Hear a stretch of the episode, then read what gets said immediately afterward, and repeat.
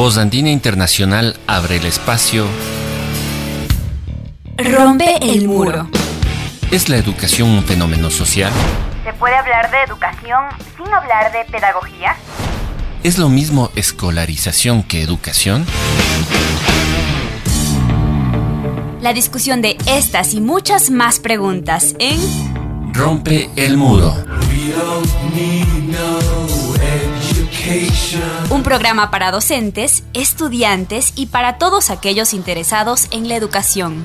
Porque es necesario romper el muro de la educación tradicional. El muro de la educación que reproduce el sistema. Porque los docentes, los estudiantes y las personas son mucho más que otro ladrillo en el muro.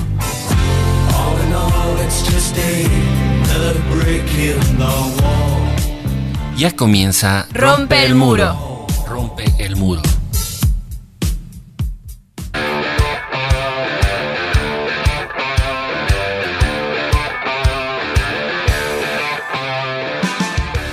Muy buenas noches, queridos radioescuchas de su programa educativo Rompe el Muro. Estamos en el primer programa del año 2022, eh, deseándoles a todos ustedes y a nuestros invitados que sea un año lleno de salud, de alegría, de muchos momentos de felicidad, de logros para todos ustedes. En este programa, el primero del 2022, vamos a tratar de un tema que es el patrimonio cultural. El patrimonio cultural vinculado a la educación, por supuesto, dado el sentido de este, de este programa educativo de los jueves. ¿Y qué podríamos decir de este? El patrimonio cultural es de manera general la herencia que tiene un pueblo y una sociedad. Sin embargo, esa herencia tiene distintas dimensiones y al mismo tiempo no todos conocen qué es el patrimonio, para qué sirve, cómo debe preservarse, a pesar de la importancia que éste reviste. En diversas latitudes se han visto eh, procesos educativos en materia de patrimonio cultural y también en cómo conservarlo, cómo hacer que las generaciones venideras y también eh, las generaciones actuales conserven el patrimonio en sí, ¿no? Ah, ocurre lo mismo en el Ecuador. ¿Serán estos procesos? ¿Qué dimensiones tiene el patrimonio? ¿Qué responsabilidades tiene la educación frente al patrimonio? Son entre estas otras preguntas cuyas respuestas, pues, las conoceremos esta noche de, de las palabras de nuestros dos invitados que son especialistas y amplios conocedores del tema, académicos, pero también eh, que han realizado una amplia, un amplio trabajo en temas patrimoniales a nivel profesional. Y nuestros invitados, a quienes damos la bienvenida y agradecemos por estar aquí, son Gabriela El Juri, antropóloga, es PhD en Sociedad y Cultura por la Universidad de Barcelona y magíster en Estudios de la Cultura con mención en Patrimonio. Es docente investigadora de la Universidad de la SUAY, fue subsecretaria de Patrimonio Cultural del Ecuador, en el Ministerio de Cultura, directora regional del Instituto Nacional de Patrimonio en Cuenca y por varios años trabajó en el CIDAP, Centro Interamericano de Artesanías y Artes Populares. Ha sido consultora para organismos nacionales e internacionales e investigado temas de patrimonio cultural, migración, fiestas populares y artesanías. Y también nos acompaña Andrés Abad, que es PhD en Administración por la Universidad Andina Simón Bolívar, es máster en Antropología del Desarrollo y máster en Business Administration por la Universidad de la SUAY. Tiene un diploma de estudios internacionales por la Universidad de Nueva York. Es profesor titular de la Escuela Politécnica Nacional y profesor invitado en la Universidad Andina Simón Bolívar. Eh, fue director fundador de la Escuela de Estudios Internacionales en la Universidad de la SUAY, decano del Centro de Gobiernos de Administración Pública en el IAEN, tiene amplia trayectoria en gestión pública y educativa como director del Museo Nacional del Banco Central y del Museo Pumapungo en Cuenca, entre otras actividades. sin más, gracias por estar. Buenas noches, Gaby. Buenas noches, Andrés. comenzando con Gaby, el, el, tema, diríamos, la pregunta esencial, la pregunta que es el pilar de esta discusión. ¿Qué es el patrimonio cultural y qué dimensiones contempla el patrimonio? Gracias, Gaby. Bienvenida. Bueno, eh, buenas noches, eh, saludar a todos los, los, oyentes, agradecerte Alexis por la invitación, igualmente saludar a Andrés Abad, estimado amigo y colega. Eh, como parte de la cultura, el patrimonio es un concepto aún en construcción y con múltiples aristas. Con el paso de los años han ido transformando las definiciones al tiempo que también se ha complejizado el abordaje del patrimonio. Aún en la actualidad yo creería que no existe una definición única, sino que es más bien un concepto polisémico.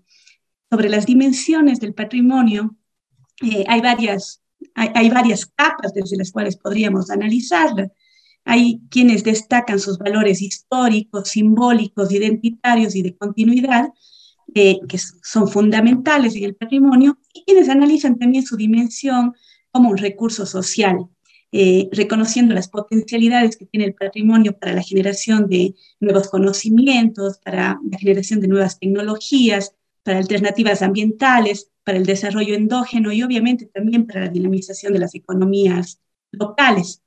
Eh, otra forma de abordar el patrimonio, al menos en el plano académico, es pensarlo en función de las relaciones, es decir, no pensar tanto en los objetos, sino pensar eh, el patrimonio como una construcción social basada en las nociones de apropiación y de uso social. Cada vez se habla también más del patrimonio como un proceso o como un constructo, es decir, no como algo que existe per se, y en las relaciones que se establecen entre los bienes o manifestaciones y los individuos y colectivos. Otro énfasis que hoy se pone es en la dimensión política del patrimonio, sobre sus usos políticos, es decir, la comprensión del patrimonio como un dispositivo político. También es importante decir que hoy ya no se habla del patrimonio singular, sino de los patrimonios. Se ha reconocido en el mundo y, también en el Ecuador la existencia de patrimonios diversos. Por una parte, este patrimonio material, eh, que es el que históricamente, el que tradicionalmente había sido protegido, conservado, reconocido, y el patrimonio cultural inmaterial eh, que empieza a abordarse, que empieza a reconocerse desde finales de los 90, con, con énfasis ya arrancado el nuevo milenio, a la par en que iban avanzando eh, las reivindicaciones, el reconocimiento de la diversidad cultural. Entonces, eh, no solo que hablamos de distintas aristas o distintas dimensiones que involucran el patrimonio cultural, sino también de diversos patrimonios, de patrimonios distintos que eh, cohabitan, que cohabitan en la cotidianidad de nuestros pueblos, de nuestros territorios. Muchas gracias, Gaby. Esta primera aproximación que nos da del patrimonio, eh, la primera, este primer acercamiento. Eh, vamos ahora pues a, continuar con Andrés. Buenas noches, Andrés, bienvenido. Gracias por estar aquí. ¿qué, ¿qué, relaciones hay entre el patrimonio y la educación? desde la cultura y la educación hay diversas intersecciones y desde el patrimonio cultural imagino que muchas más específicas. Bienvenido, gracias por estar. Un gusto de tenerte, querido amigo. Muchas gracias, Alexis. buenas noches con todos, Gaby, Carla. Este, gracias a, a Karina también, perdón. Eh, gracias por la invitación. Bueno, es un tema en el que nos toca, pues, eh, reflexionar algunos temas ¿no? sobre, sobre el patrimonio y con su relación con la educación. En primer lugar, hay que destacar que la, la educación relacionada con el patrimonio puede tener dos, dos vertientes. Una, desde la educación no formal y otra desde la educación formal. Desde la educación no formal, digamos, es todos los esfuerzos que se han hecho en, las, en los programas de difusión, de capacitación, de reflexión comunitaria en torno a la importancia del, patrimonio, como ya decía Gaby, con sus múltiples dimensiones. Y aquí, digamos, nos acogemos a una, a una, dimensión, digamos, a una definición general para poder, digamos, aplicar la idea de cómo poder vincularla con, con la educación, que sería, digamos, todo ese, esa, esa, ese legado cultural tangible e intangible en el cual la, sociedad y las sociedades se, encuentran eh, representadas, ¿no? Y que le dan un valor especial, digamos, por llamarlo así, ¿no? para darle una definición, em, digamos, sencilla para entrar con el tema de la educación. La otra lista es la educación formal. Y no es que no ha habido educación eh, eh, sobre patrimonio, sino que las ideas de patrimonio, de herencia, estaban insertas ya en los programas que no se llamaban propiamente de, patrimonio, que ahora actualmente sí hay en, algunas universidades, eh, sobre todo en Europa y también en América Latina. En Estados Unidos tomó la, enseñanza del patrimonio, del heritage, está vinculada siempre a la, lo que se llama en Estados Unidos la gestión cultural, pero que llama también la, administración de las artes. ¿no? En Europa, en cambio, todas estas ideas del patrimonio estaban insertas en las escuelas de arte, en las escuelas de humanidades, en las escuelas de arquitectura y en las escuelas de antropología.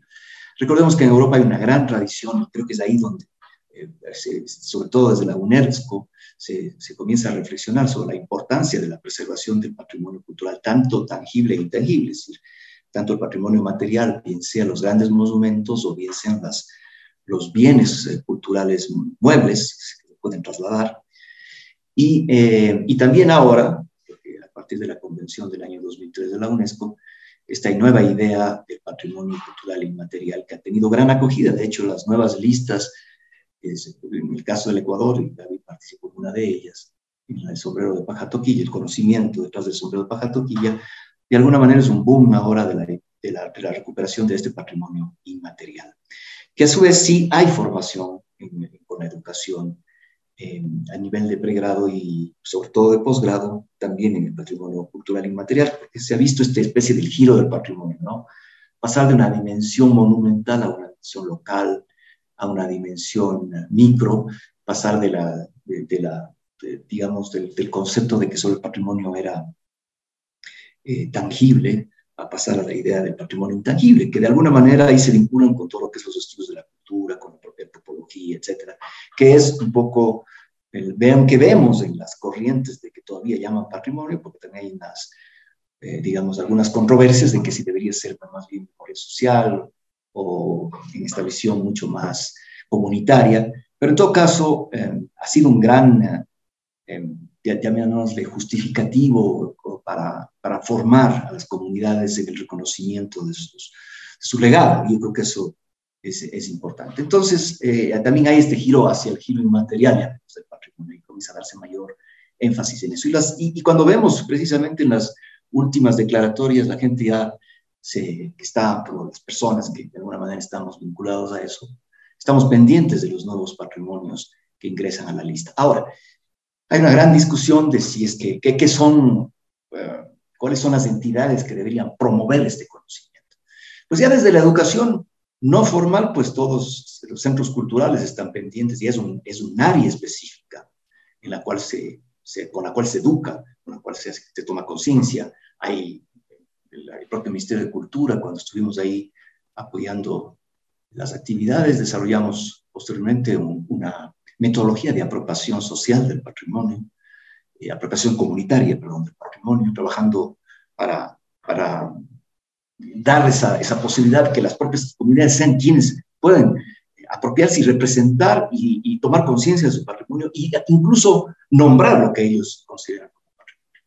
Pero porque el cambio de la academia también se están insertas en todas las formaciones de la gestión cultural. En el país, por ejemplo, si bien no hay o ha habido temas de patrimonio más bien ligados con la arquitectura, que yo, que yo sepa, en este momento no hay una, una, una formación de posgrado en patrimonio cultural específico, pero sí está inserto en todas las formaciones de lo que es la gestión cultural que todavía hay en, el país, pero también en las escuelas de arquitectura, en las escuelas de historia, en las, en las eh, escuelas, por supuesto, de arte, eh, incluso en el campo de la geografía, porque recordemos que hay un vínculo ahora también importante de no separar tan radicalmente la idea del patrimonio natural con la idea del patrimonio cultural.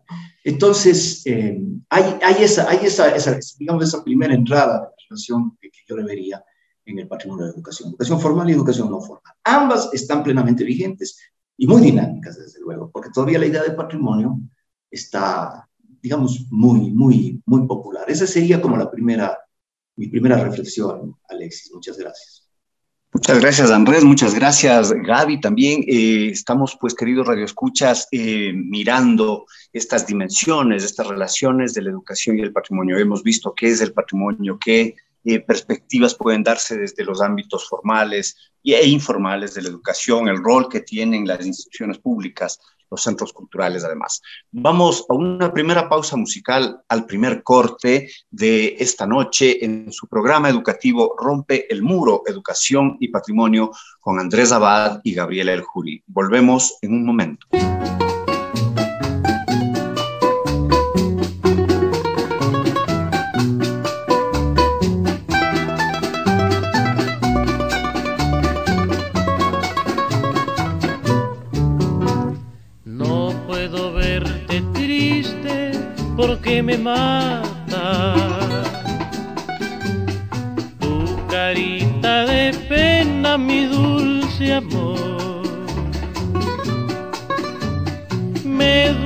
Tanto el llanto que tú derramas, que se llena de angustia mi corazón. Yo sufro lo indecible si tú entristeces. No quiero que la duda te haga llorar.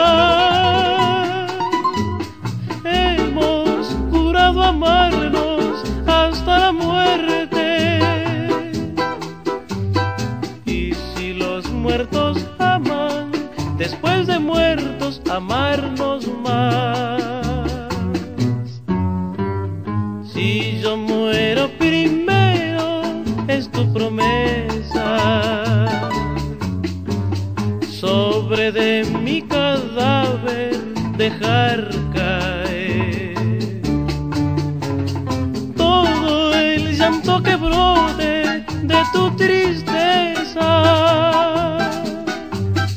y que todos se enteren de tu querer. Si tú mueres primero, yo te prometo. Escribiré la historia de nuestro amor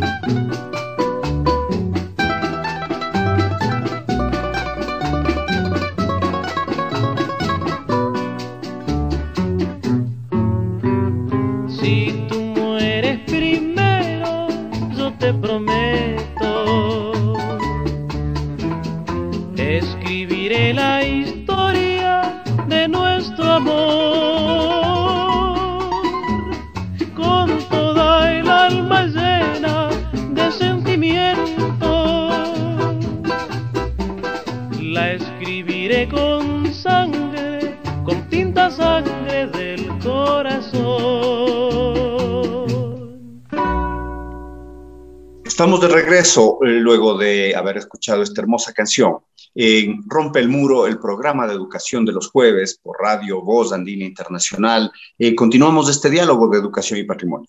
Eh, querida Gaby, ¿y qué responsabilidades tiene la educación con el patrimonio? Andrés y tú mismo se han referido ya un poco a aquello, pero hay también en el país una educación, el patrimonio cultural, hay esa, esa, esa eh, formación temprana en, en los chicos para mirar esta herencia que tenemos como pueblo, como sociedad, o, hay deficiencias? Eh, gracias, Alexis. Yo comenzaré por la, por la segunda parte de tu, de tu, pregunta y decir que en el Ecuador creería que hay dos, dos espacios de la educación diferenciados, que es la educación superior y la educación de escuelas y colegios. Por un lado, en la educación superior, y un poco continuando con lo que ha dicho Andrés, han existido eh, programas de formación, especialmente a nivel de posgrado, en el ámbito del patrimonio cultural, ya sea de manera directa o indirecta, particularmente en temas de gestión y de conservación. Pero en el ámbito de los colegios, de las escuelas, que, que lo conozco menos en verdad, creería que existe una diferencia y que existe más bien una deuda con la formación en patrimonio. Por una parte, cuando se lo considera, sobre todo en los bachilleratos que tienen énfasis en turismo, se le aborda desde una mirada de mercado, estrictamente como recurso. Al mismo tiempo, y yo lo he visto de cerca cuando me ha tocado trabajar con docentes de colegios, recién acabo de pasar eh, por un proceso en, en, las provincias de Manabí y Pichincha, vemos que no existe una formación suficiente en los maestros en temas de cultura y de patrimonio. Muchas veces se maneja conceptos que ya fueron superados hace mucho tiempo, con visiones eh, planas, acríticas de la cultura, e incluso folclorizantes. Pero sobre todo hay que decir que tenemos un modelo de educación que ha privilegiado ciertos patrimonios, ciertos saberes, incluso ciertas e-, estéticas en detrimento de otras. Sobre qué responsabilidad tiene la educación en el patrimonio, yo diría que es en doble vía. Por un lado, educar en patrimonio para la conservación y la salvaguarda, que es importante, es decir, educar en patrimonio para la conservación y la salvaguarda del propio patrimonio, pero por otro lado, desde la educación, educar desde el patrimonio para una educación contextualizada. Y yo creo que eso es fundamental, es decir, educar desde el patrimonio eh, para pensar la educación acorde a la realidad cultural y territorial de los estudiantes. Recordemos que la educación contextualizada hace del proceso educativo un proceso interactivo, dinámico, pero también responsable frente al entorno eh, de los alumnos. Eh, yo creo que existe una deuda grande en términos de patrimonio y más aún si hablamos del ámbito del patrimonio cultural inmaterial al que refería Andrés, que es con el que más estoy vinculada. ¿no? Si miramos la educación en Ecuador, creo que en América Latina en general, eh, vemos que ha existido un predominio de un modelo homogeneizante y monocultural que ha privilegiado los valores individuales en detrimento de lo colectivo, de lo comunitario, pero al mismo tiempo ha invisibilizado las potencialidades de la diversidad cultural. Eh, en ese sentido, creo que, la deuda todavía está marcada. Eh, si nosotros miramos nuestras ciudades y más aún si vamos a los territorios rurales, vemos que domina un modelo eh, homogéneo de educación que no ha permitido dar respuesta a las realidades territoriales del, del estudiantado. De igual manera, vemos que es escasa la articulación entre la escuela y las comunidades, lo que aleja los contenidos curriculares de la realidad cultural de los estudiantes. Eh, los profesores muchas veces ni siquiera conocen en los territorios rurales la realidad cultural del territorio. Y esto es bastante grave porque finalmente la escuela puede terminar marcando una ruptura, un quebranto entre lo que se enseña en la escuela y aquellos valores, aquellas prácticas que mantienen, que transmiten los padres, los abuelos, la comunidad. En ese sentido, creo que la escuela debería ser un espacio propicio para la sensibilización, para la valoración de los patrimonios culturales, pero sobre todo para el respeto, para la valoración de la diversidad cultural. Hoy se habla ya no tanto de una educación para la conservación y salvaguarda del patrimonio, que es importante, sino sobre todo de las potencialidades que tiene el patrimonio dentro del proceso educativo. Es decir, ¿qué tiene que ofrecer la educación en patrimonio para la formación integral de los estudiantes? Muchas gracias, Gaby. Estas aproximaciones que tenemos, pues a temas acuciantes, a los temas acuciantes de, la educación, otra de las dimensiones de la educación que necesitan eh, ser atendidas, ser miradas desde perspectivas quizás hasta holísticas. Eh, querido Andrés, ¿qué acciones en especial a nivel educativo se han realizado para la preservación del patrimonio, sea desde el nivel público, sea desde el nivel privado, sea desde la iniciativa individual o quizás desde planificación de política educativa o política cultural? Eh, ¿Son suficientes estas iniciativas? Bien, muchas gracias. Bueno, esta es una pregunta de amplia reflexión, ¿no? En primer lugar, al menos eh, que podemos, hemos podido ver en el país, eh, las acciones a nivel educativo han sido absolutamente insuficientes. No solo eso, sino que las pocas que habían han sido, eh, en este momento no existen. Me refiero, por ejemplo, ya en la, base misma de lo que sería la, responsabilidad de la educación para, con el patrimonio, digamos, para la preservación, que, es la pregunta, diríamos que por ejemplo, una, carrera que existía en, conservación y restauración que tiene que ver con el patrimonio, eh, fue, fueron, fueron cerradas en una de las universidades. Eh, otras universidades eh, existió también en el pasado, pero no se han vuelto a, abrir. Es decir, eh, la educación en este momento, en, a nivel de, de educación superior, prácticamente está en crisis, yo diría porque no hay una, clara visión, incluso para eh, generar políticas de Estado que vengan desde la academia ligadas con el patrimonio. Lo que se hace es, digamos, desde las facultades, lo que se ha visto es que algunas facultades y algunas universidades han hecho carreras paralelas entre arquitectura y conservación o arquitectura y restauración, pero se refiere más al patrimonio material. eh, no hay, eh, no se ha tomado, no he visto acciones que tampoco las universidades o centros educativos, menos los centros educativos de formación inicial y secundaria, hayan tenido iniciativas para eso, porque digamos, se, se, entiende de que estamos con la idea de profesionalizar a quienes se deben encargar del patrimonio. Realmente hay una falta de perfiles incluso, porque cuando uno piensa de todos los sitios patrimoniales que necesitan de técnicos, más la descentralización del manejo de la cultura y patrimonio a los GATS por parte del gobierno, encontramos que la falta de profesionales que tengan clara idea de lo que hay que hacer en, el tema de cultura y patrimonio es, eh, son muy pocos. Entonces, también por otra parte, lo, que hacen los museos, que, también conservan lo que llamaríamos el patrimonio cultural material mueble, si las piezas de nuestro legado en general, me refiero a los, a los museos que tienen en relación con el acervo ecuatoriano, tampoco tienen falta, ya les hace falta profesionales para, eh, en las filas de, programas de restauración, de conservación preventiva, en el patrimonio inmaterial de salvaguardia o de revitalización, porque se, se, manejan de una manera distinta. Y también integrarlos todos. Yo creo que siempre que hablo de estos temas suelo repetirlo, que en la medida que el patrimonio cultural material eh, se, se, se, inmaterializa a través de los símbolos, a través de su interpretación, se comunica mejor. Y por otra parte, el patrimonio inmaterial, por ejemplo, la receta gastronómica tradicional, cuando se vuelve material, también se comunica de mejor manera. Es decir, cuando se prepara la receta y podemos verla de alguna manera más tangible, ¿no?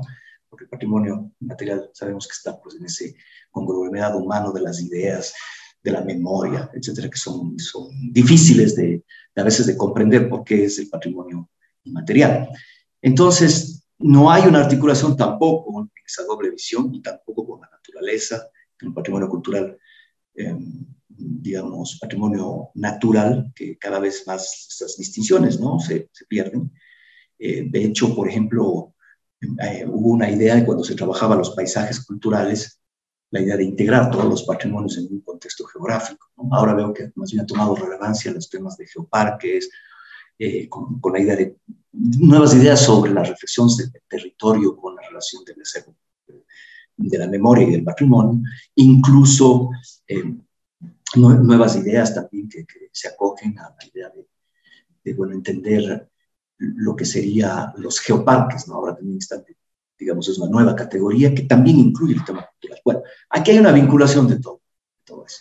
Entonces, no hay tampoco en la educación alguna formación que articule todas estas nuevas, reflexiones en torno al acervo y a la memoria colectiva, la memoria social, que una de sus materializaciones y como construcción social que decía Gaby es el patrimonio, es entender algo ya mucho más operativo. Ahora, no nos podemos mucho salir de la idea del patrimonio porque el Ecuador, como sabemos, es signatario de dos grandes, o de varias convenciones entre esas dos, dos importantes de la UNESCO, que es la que le fundamentan de seguir hablando del patrimonio y de que dentro de, las instituciones de cultura tengamos subsecretarías o tengamos un instituto o tengamos en las propias ciudades áreas dedicadas al patrimonio. Me refiero a la convención, evidentemente, de 1972, que de alguna manera establece la idea del patrimonio cultural y natural, y la otra del año 2003, del patrimonio cultural inmaterial, es decir, el Ecuador es signatario de esas grandes convenciones.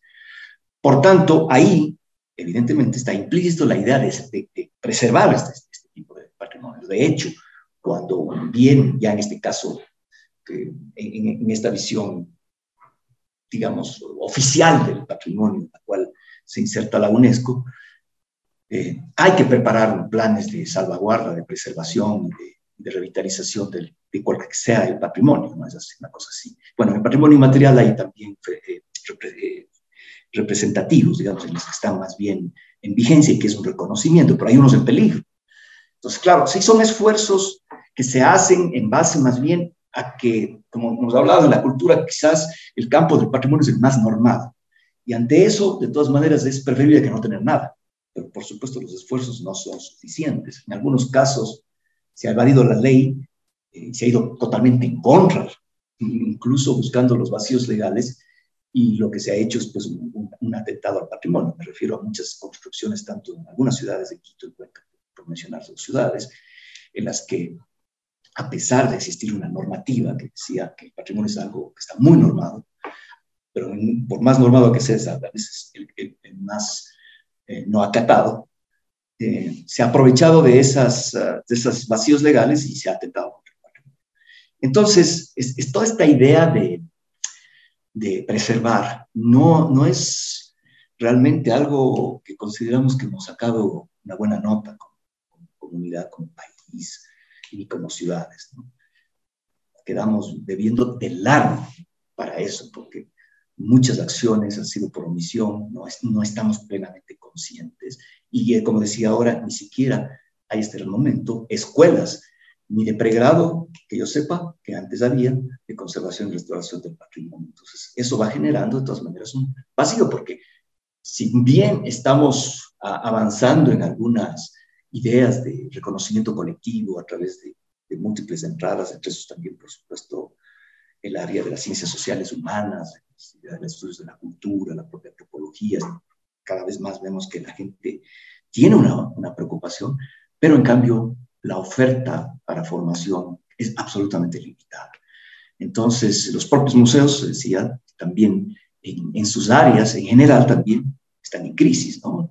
El concepto de museo también hoy está en proceso emergente de, reconfiguración, porque si bien preservan algo eh, tangible, este momento, por lo que hemos vivido en esta transformación global, lo más, eh, el reto más importante es cómo llegar y cómo hacer que, la, que las personas se apropien de lo que existe en los museos, que ya no, puede, ya no podemos esperar que todo el mundo vaya a los espacios, sino cómo los espacios van a las personas, que es la gran discusión actual en los museos, en general, como preservadores del patrimonio. Eso sería, Alexis, digamos, como una segunda reflexión. Muchas gracias, Andrés. Importantes apreciaciones, queridos radioescuchas. Eh, tenemos, por ejemplo, y, estar con los dos queridos amigos me recuerda eh, aquellos días en que había un ministerio coordinador del patrimonio en este país, un ministerio que, como dice Andrés, eh, trataba pues del patrimonio natural, el patrimonio cultural, como una iniciativa del Estado, ¿no? Es, también es penoso eh, escuchar de, de, que la formación, eh, las instituciones encargadas de promover especialistas en este tema, pues han desaparecido y pues ahora vamos a un corte y luego de este corte, queridos radioescuchas, vamos a conversar pues de lo prospectivo, de qué podemos hacer, de, de estos, eh, profundizar un poco en este diagnóstico eh, y a la vez eh, profundizar también en las soluciones que pueden darse. Volvemos luego de este segmento.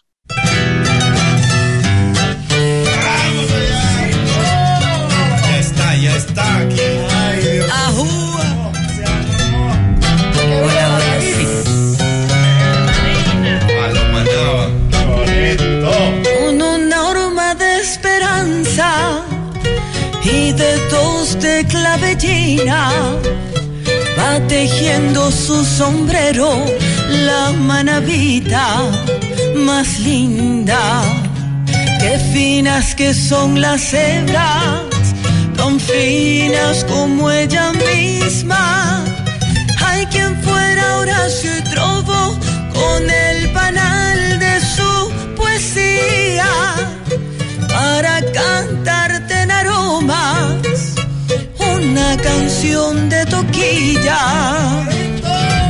Échale.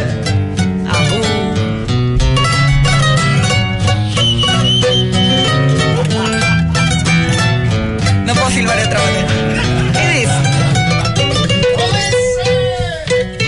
Dime linda manapita si es verdad que en tus vigilias tejes con aguas delgadas o en diamantes cristalizas. Ese sombrero tan leve que más que sombrero es brisa. O es que tus dedos de pétalos de rosas, nardos y lilas están tejiendo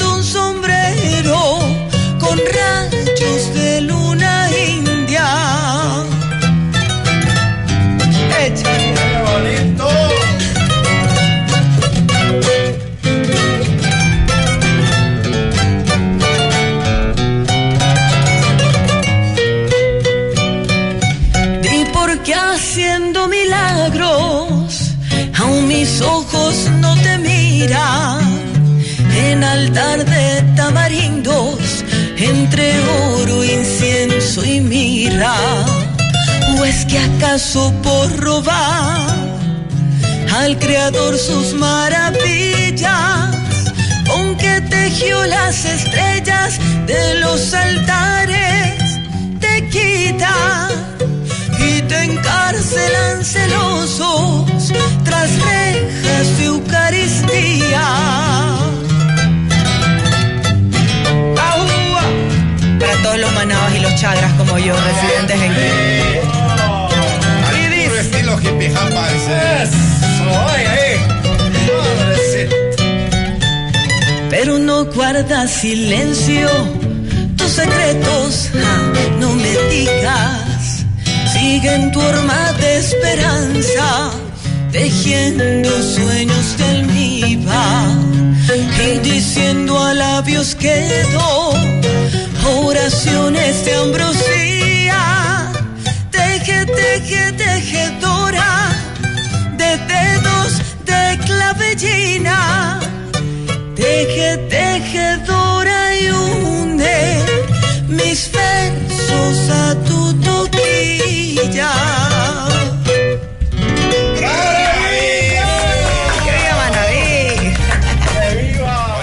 Estamos en el programa educativo de los jueves, Rompe el Muro, conversando con Andrés Abad y Gabriel Erjuri sobre la educación y el patrimonio. Finalizando este, este segmento, este diálogo de esta noche, Gaby, eh, ¿qué iniciativas educativas pueden desarrollarse con relación a las diferentes dimensiones del patrimonio cultural? Allí creo que mucho de imaginación, mucho de sueño, quizás también mucho de, de factibilidades en un contexto, en el contexto que vivimos, ¿no? El contexto de presupuestos bajos para la educación, de procesos de reducción del Estado, pero es ahí, pues, tu, tu mirada, tu perspectiva. Bueno, eh, no son tiempos sencillos para la educación y creo que no son tiempos tampoco alentadores para el ámbito de la cultura y el patrimonio y las deudas eh, son cada vez más grandes frente a estos sectores. Yo creo que de alguna manera el diagnóstico que ha presentado Andrés también nos da líneas de por dónde deberían ir ciertas salidas, ¿no? Pero ya en el ámbito concreto de la educación en relación al patrimonio cultural, yo creo que lo más importante es propiciar sinergias entre el Sistema Nacional de Cultura y el sistema de educación, a fin de transversalizar, que es algo que ya se viene hablando muchísimos años, pero parece que no hay oídos, ¿no? ¿Cómo transversalizamos contenidos de cultura y patrimonio en las mallas curriculares? Y eso es fundamental. Yo me pregunto qué tanto dialoga el Ministerio de Cultura con el de Educación. Y si es que existe ese diálogo, cómo ese diálogo se concreta en políticas públicas, en programas, en acciones concretas. Y yo me, tem me temo que eso no está ocurriendo, ¿no?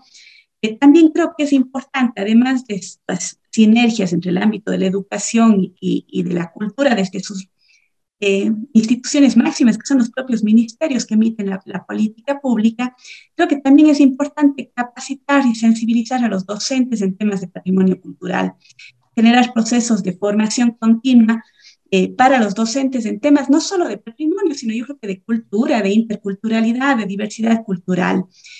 También es importante ampliar los espacios de aprendizaje. Yo digo que de cierta manera hay que sacar a la escuela de la escuela para fortalecer los espacios formales y no formales de transmisión de saberes, para generar espacios de, de intercambio de conocimientos, de diálogo intergeneracional, de intercambio de saberes, ¿no? Y eso no siempre ocurre, sobre todo hoy que estas mallas curriculares, que este cumplimiento de contenidos es tan estricto y tan rígido, y además pensado de manera tan global, sin considerar las particularidades de cada territorio.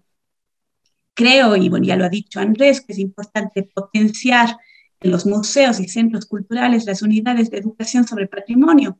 Recordemos que en los centros culturales, en los museos, uno de los ejes fundamentales es la educación, es la sensibilización. Y habría que preguntarnos qué está pasando con ese eje en nuestros museos, en nuestros centros culturales.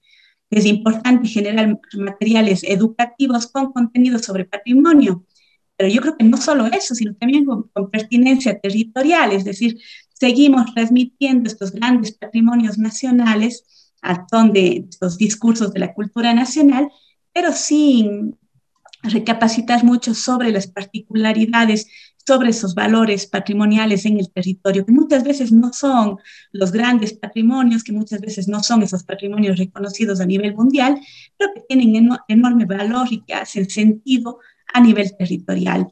Y yo creo también que la educación, el ámbito de la educación superior, tiene un rol importante. Eh, las universidades, ya ha dicho Andrés, han existido varios programas de formación, sobre todo a nivel de, de, de posgrado. En Cuenca, por ejemplo, las dos universidades, la Universidad de Cuenca y la Universidad de la SUAY, recientemente también la Universidad Salesiana, han ofertado programas en el ámbito de la conservación, de la museografía, de la restauración, de la conservación del patrimonio edificado, de la gestión cultural.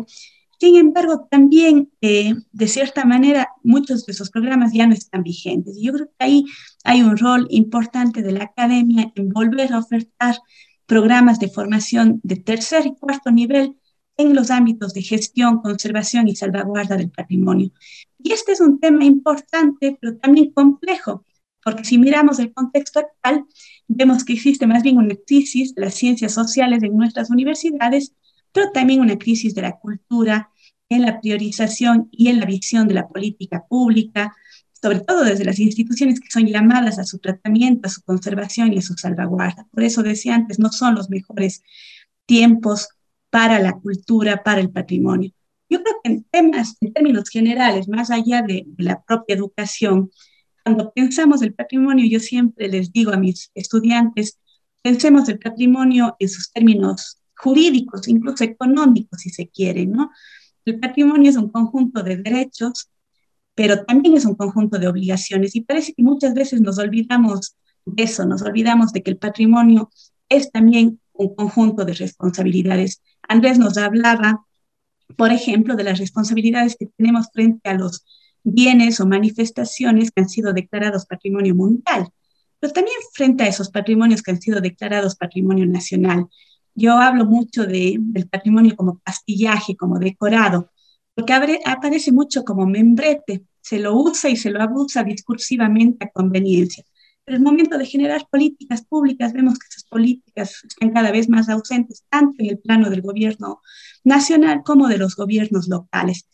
Y, y, yo creo que allí hay como dos deudas frente al patrimonio. La una es desde el Estado, desde las instituciones, que es en primer lugar la ausencia de políticas públicas Vemos también que muchas veces los tiempos políticos no coinciden con los tiempos del patrimonio y ahí hay problemas.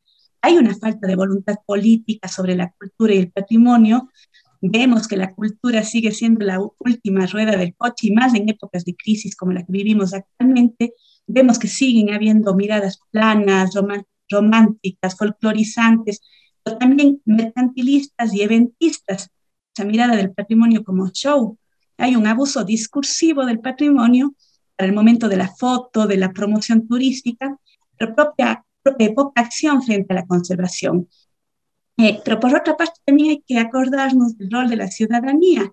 Y vemos que muchas veces ha existido una, un divorcio entre el discurso autorizado de los expertos del patrimonio, la gente que piensa el patrimonio desde la academia, desde la burocracia, desde la política, y lo que los ciudadanos realmente realmente están sintiendo como su patrimonio. Y aquí habría que preguntarnos, lo mismo aplica para la educación, ¿qué patrimonios son los que promovemos? ¿Qué patrimonios están siendo visibilizados? Pero también qué patrimonios están siendo invisibilizados. Junto a esos patrimonios invisibilizados, ¿qué actores sociales están siendo invisibilizados? ¿O qué memorias otras de nuestras ciudades, de nuestros pueblos, están siendo recogidas en los discursos autorizados, académicos, técnicos y burocráticos sobre el patrimonio. Y aquí hay que preguntarnos también sobre los sentidos de apropiación. Eh, finalmente la gente cuida y valora lo que le hace sentido, lo que le representa algo. De manera que la tarea de sensibilización y la tarea de educación patrimonial debe ser una tarea constante, pero también reubicando los conceptos de patrimonio y pensando desde los sistemas de valoración de la propia gente. Lo que dijo hace un momento Andrés, ¿Qué, patrimonio reconoce la gente? ¿Cómo nombra la gente a sus patrimonios? ¿Qué sentido tienen esos patrimonios para la gente? Gracias, Gaby. Varias aproximaciones, queridos radioescuchas. varias propuestas, y vinculaciones también con la realidad. Y quizás Andrés, para dar un, un, cierre, una mirada más directa a, este problema. ¿Cuáles son los problemas patrimoniales más acuciantes para una, desde una dimensión amplia, ¿no? que trasciende incluso el enfoque educativo? ¿Cuáles son estos acuciantes problemas? ¿Cómo se podrían solventar? Eh, muchas gracias. Bueno, quisiera referirme en algo, algo importante que tocó Gaby, que yo lo, quería también mencionar. Esta idea de que el, el, el patrimonio eh, está demasiado supeditado al tema del turismo. Y eso lo vemos en otros patrimonios, incluso en el natural, ¿no? En que eh, nosotros cuando pensamos en Galápagos como patrimonio estamos pensando en ingreso de divisas y no realmente como, como colectividad deberíamos primero hacer conciencia de la importancia de la preservación de la biodiversidad del planeta, es decir, con, con, con esa conciencia. Entonces, creo que el primer problema eh, es la verdadera concientización sobre la importancia del patrimonio como legado eh, de importancia para la convivencia humana, ¿no? para, las sociedades y, dentro de eso, de su legado, ¿cierto? Eso, creo que es el principal para mí, el fondo, ¿no? Y luego, por ejemplo, vemos eh, la poca articulación de las entidades para, o, o incluso universidades también en temas de investigación, para tener una visión articulada sobre los problemas acuciantes del tema con las diferentes divisiones y, enfoques, ¿no? Que, están muy bien. El caso, por ejemplo, más patente y patético que hemos visto es el caso de Saruma, ¿no? Una ciudad patrimonial, patrimonio nacional. Incluso en algún momento se propuso su candidatura como patrimonio mundial. Y vemos que no ha habido eh, una política de, de, prevenir, de prevención de, de todo lo que significa la destrucción del patrimonio. Es decir, aquí vemos claramente de que a pesar de que había estudios y a pesar de que se alertó, este, pues una ciudad importante patrimonial, bueno, todas las ciudades son importantes, quizás para, para eh, la construcción social todas son patrimoniales, pero en este caso concreto, que es declarada patrimonio nacional como ciudad y en algún momento les estaba haciendo el expediente mundial incluso, vemos eh, el, el, olvido, ¿no? Y, la, y, y llegamos a, a, una situación en la cual tenía que suceder lo que sucedió en Saruma, para este rato ponernos a reflexionar. Ese es un caso de los múltiples, ¿no? Incluso en preservación y protección del patrimonio. Recordemos en algún momento los temas de seguridad, cuando se sustrajeron las custodias del Museo de las Conceptas en, en, en Riobamba eh, y, y, todo, lo, todo, todo, lo que eso significó de pérdida para la ciudad hasta ahora, ¿no? Y, y muchos otros casos ¿no? que cada, cada vez van apareciendo. Entonces, no hay una, articulación, eh, una visión global de, de, de, este momento solventar los problemas importantes del patrimonio. Aun cuando los Ministerios de Cultura, con su subsecretaría de Patrimonio, hacen a medida de sus posibilidades, no se diga el INPC, eh, cuando a, veces se critica el INPC, es decir, bueno, ¿qué, ¿qué, preferíamos? ¿Un Estado sin el INPC o un Estado con el INPC? De todas maneras, el INPC lleva de alguna manera un registro, un inventario que hay, que ya, que ya de alguna manera es bastante, a veces no sabemos de lo que tenemos y las colectividades, muchas comunidades tampoco hacen ese reconocimiento. El otro tema es, a ver, ¿cómo podríamos ya en concreto dar una, una, una alternativa? ¿no? Yo creo que evidentemente ahora en, con estos nuevos modelos de planificación y de gestión del Estado, es empoderar a los GATS, no le veo otro este momento. Porque encargar todo al Estado a que maneje todo sería muy complejo. Sí tiene que monitorear, evidentemente, como un rector, pero yo creo que hay que ir a una política agresiva de fortalecimiento a los GATS en los temas de no solo educación patrimonial, sino también el fomento a la inversión del patrimonio. Y esto significa, por supuesto, a la preservación y salvaguardia, bien sea en lo material o inmaterial, y que se establezca una cosa tan simple que por los, que los GATS declaren que un porcentaje, aunque sea pequeño, del presupuesto vaya para el establecimiento de políticas públicas patrimoniales. Y la creación de zonas francas de la cultura. ¿Qué significa eso? Incentivos, tanto tributarios, cuanto de subvenciones, cuanto de posibilidades eh, para que quienes tengan, pues, requiere cierta sensibilidad patrimonial, puedan eh, acceder a, a un mecanismo de apoyo, de apoyo económico finalmente, porque muchas de estas cosas terminan evidentemente en, recursos, ¿no? Nos guste o no, terminan en eso, porque el hecho de elaborar un plan, el hecho de elaborar un programa, un simple proyecto, implica que hay necesidad de tener técnicos, de tener una visión, y eso requiere profesionales. Entonces, con eso vamos formando una cultura en torno a una nueva cultura, que si un momento de alguna manera le constituye esta, percepción de generar una cultura en torno a la profesionalización y a la acción patrimonial y cultural, por supuesto, ligadas. Entonces, creo que por ahí, a través de los GAS, deberíamos eh, establecer alguna salida, porque no le veo, desde mi punto de vista, quizás ustedes puedan aportar en esta, en esta idea, o tener otra, por supuesto, de eh, establecer una alternativa. No la veo sino a través de, los locales, porque es ahí donde las cosas suceden. Finalmente, también con esa idea, pues pasamos de lo, global a lo local y, impactamos globalmente, como se dice, con el trabajo comunitario incluso, pero que tiene que haber conciencia, o sea, una, una, una obligatoriedad legal, que es importante al inicio, para ponerlo aunque sea un porcentaje, eso se me ocurre en este momento, para la inversión patrimonial. Porque los problemas realmente son, son dramáticos. Y sobre el patrimonio, por ejemplo, de las lenguas, por mencionar, ¿no? No me refiero a la lengua, a la lengua principal no española, que sería en este caso el quichua, sino, por ejemplo, a nuestras de los otros pueblos y nacionalidades, que realmente vemos, y a nivel mundial ya se alerta, ¿no? Que cada año se pierden como, no sé, 700 lenguas, una cosa enorme, lo que se lo que vamos perdiendo es el patrimonio lingüístico, el patrimonio lingüístico, el patrimonio cosmovisivo, el patrimonio, este, toda la memoria eh, transmitida de generación en generación, es decir, por mencionar un ejemplo. Entonces, es un momento de emergencia para el patrimonio, material e inmaterial.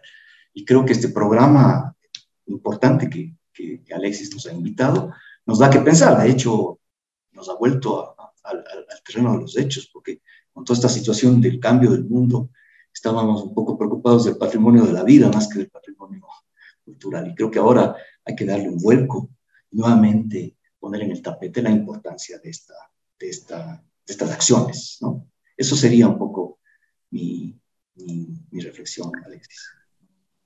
Gracias, Andrés. Qué importante nos has eh, dado, nos has hecho recordar algunos temas. Eh, el caso de Saruma, una ciudad patrimonial, queridos radioescuchas. Quizás muchos no lo sabían. Una ciudad que, que, alguien, un amigo mío, conversaba y me decía: vayan a visitar Saruma porque va a desaparecer. Una ciudad eh, hermosa. las perspectivas generales de de la pérdida de ese patrimonio material lingüístico, eh, varios aspectos de esta herencia que hablábamos, de esta herencia que tenemos como sociedad que debemos mantener. Estamos casi cerrando nuestro programa. Brevemente, las últimas apreciaciones, algo que quisiera subrayar, eh, querida Gaby, algunos temas que quedaron fuera de este diálogo y que quisiera referirte. Gracias, Alexis. Eh, yo, yo quisiera solo cerrar con retomando dos cosas, una que ya hemos mencionado antes y otra que acaba de mencionar Andrés, ¿no? De, de cómo en estos tiempos tan complejos que nos ha tocado vivir como humanidad eh, y con tantos problemas sociales, políticos, económicos, parece que a veces no nos queda tiempo para pensar en la cultura, para pensar en los patrimonios, pero alguien tiene que estar pensando estos temas y, y no hay que olvidar frente a la prisa de lo urgente no hay que olvidar estos temas que también son importantes y que van quedando de alguna manera rezagados eh, frente a este torbelino de, urgencias que tenemos. ¿no? Lo otro, volviendo al tema de la relación educación-patrimonio, decir que insistir en esto de la doble vía, ¿no? Eh, por lo general pensamos, eh, yo misma en muchos espacios había insistido en esta importancia de educar en temas patrimoniales en la escuela, en el colegio, desde la infancia, para conservar el patrimonio, pero con los años he cambiado un poco la visión y pensando un poco en esta idea del patrimonio como dispositivo, eh, creo que más que pensar en la educación para la conservación del patrimonio, hay que pensar en la potencialidad que tiene el patrimonio en procesos más sanos, más contextualizados, más integrales de educación. ¿Qué tiene que ofrecernos el patrimonio para mejores procesos educativos? Y eh, con eso creo que cerraría y nuevamente agradecerte, Alexis, por la invitación. Agradecerle siempre a Andrés, que es grato escucharle.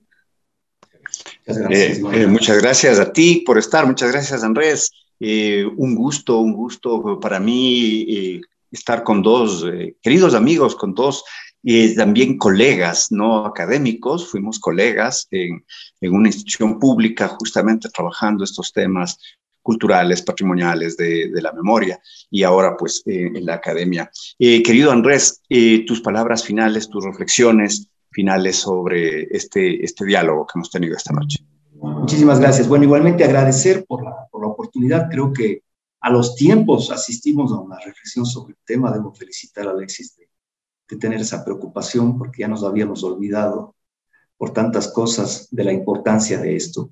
Y, finalmente, pues hacer un llamado para, para buscar ya ahora, en este, nuevas, este nuevo periodo de tiempo, y también de gobierno, quizás proponer ideas lo posible para, para, dar la importancia en la preservación del patrimonio, porque finalmente ese es, hacia donde vamos, y empoderar a los quienes lo tienen a su, su, cerca, en su cercanía. ¿no? Entonces, eso pues, y agradecer por, por, la invitación y saludar a Gaby también, que siempre es grato también vernos en estos espacios, a Karina y a, y a Alexis. Muchas gracias, eso sería.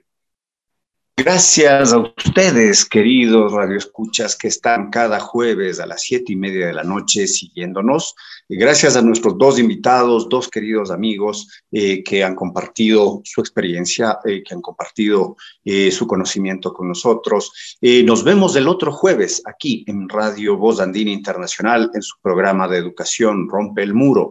les deseo un lindo fin de semana para ustedes, para todos salud y alegría, salud y alegría, muchos momentos de felicidad en este 2022, lo reitero. Nos vemos el siguiente jueves. Soy Alexis Oviedo, eh, conduciendo y produciendo este programa y gracias a Karina Torres, que está siempre en los controles y en la parte técnica para poder llegar cada jueves con ustedes. Un fuerte abrazo, hasta el siguiente jueves.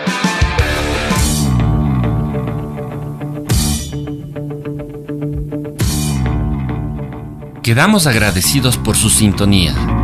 El debate y análisis de los temas de la educación como un fenómeno social volverá a ustedes en una semana. Rompe el muro. Rompe el muro. Con la producción técnica de Voz Andina Internacional.